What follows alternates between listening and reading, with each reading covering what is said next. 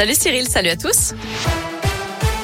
Et à la une, les suites de Gate, le jeune homme placé en garde à vue pour avoir lancé un œuf sur Emmanuel Macron hier matin au salon Syrah à Eurexpo a fait l'objet d'un examen psychiatrique qui a conclu à l'abolition de son discernement au moment des faits. Il a donc été hospitalisé sous contrainte hier soir au centre psychiatrique du Vinatier selon le parquet de Lyon. Lui était porté disparu depuis six jours dans le quartier Pardieu à Lyon. Le corps sans vie de Fabien Page a été découvert d'après les policiers du Rhône, mettant fin à l'appel à témoins. 100 000 euros, c'est le montant total des subventions accordées par la métropole de Lyon pour poursuivre les études de faisabilité de la Cité internationale des arts du cirque. Un projet qui devrait voir le jour sur l'île Oca de Grand Paris à Vénissieux. Les résultats sont attendus au premier trimestre 2022. La métropole de Lyon qui donne son feu vert au projet d'aréna de l'Olympique lyonnais près de l'OL Stadium à Dessine. Une salle de concert, de spectacles, de séminaires et de sport avec les matchs d'Euroleague de la Svel. Coût estimé 140 millions d'euros. En revanche, la métropole de Lyon a voté contre l'élargissement de l'A46 Sud à deux fois trois voies. Ça ne ferait qu'attirer plus de trafic et donc autant, voire plus de bouchons, d'après les élus. Dans le reste de l'actu, bientôt un nouveau protocole sanitaire dans les écoles. Jean-Michel Blanquer, le ministre de l'Éducation, annonce qu'il sera mis en place dans une dizaine de départements, sans doute à partir de la semaine prochaine.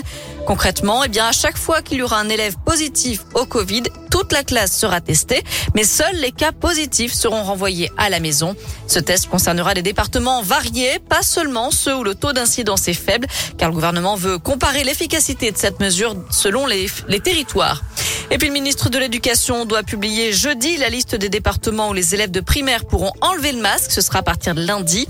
Ce seront les départements où le taux d'incidence est en dessous des 50 cas pour 100 000 habitants pendant 5 jours. Concrètement, le Rhône est aujourd'hui à 64, l'un à 55, mais l'Isère est déjà à 43 cas pour 100 000 habitants. De son côté, Sanofi jette l'éponge. Le laboratoire français abandonne le développement de son vaccin anti-Covid à ARN messager. Malgré des résultats positifs lors des deux premières phases d'essai, Sanofi estime que son vaccin arriverait trop tard sur le marché. Le laboratoire préfère donc poursuivre le développement d'un autre vaccin contre le virus.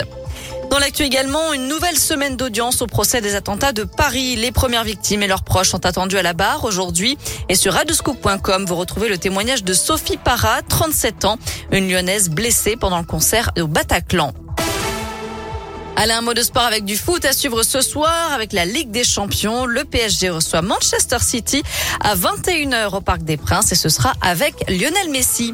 Voilà pour l'essentiel de l'actu. Jette un œil à la météo avant de se quitter. Pour cet après-midi, c'est plutôt pas mal. Alternance de nuages et d'éclaircies. Ça devrait donc nous permettre de voir un peu le soleil. Peut-être quelques averses en fin de journée, mais rien de bien méchant. Les températures sont comprises entre 19 et 22 degrés.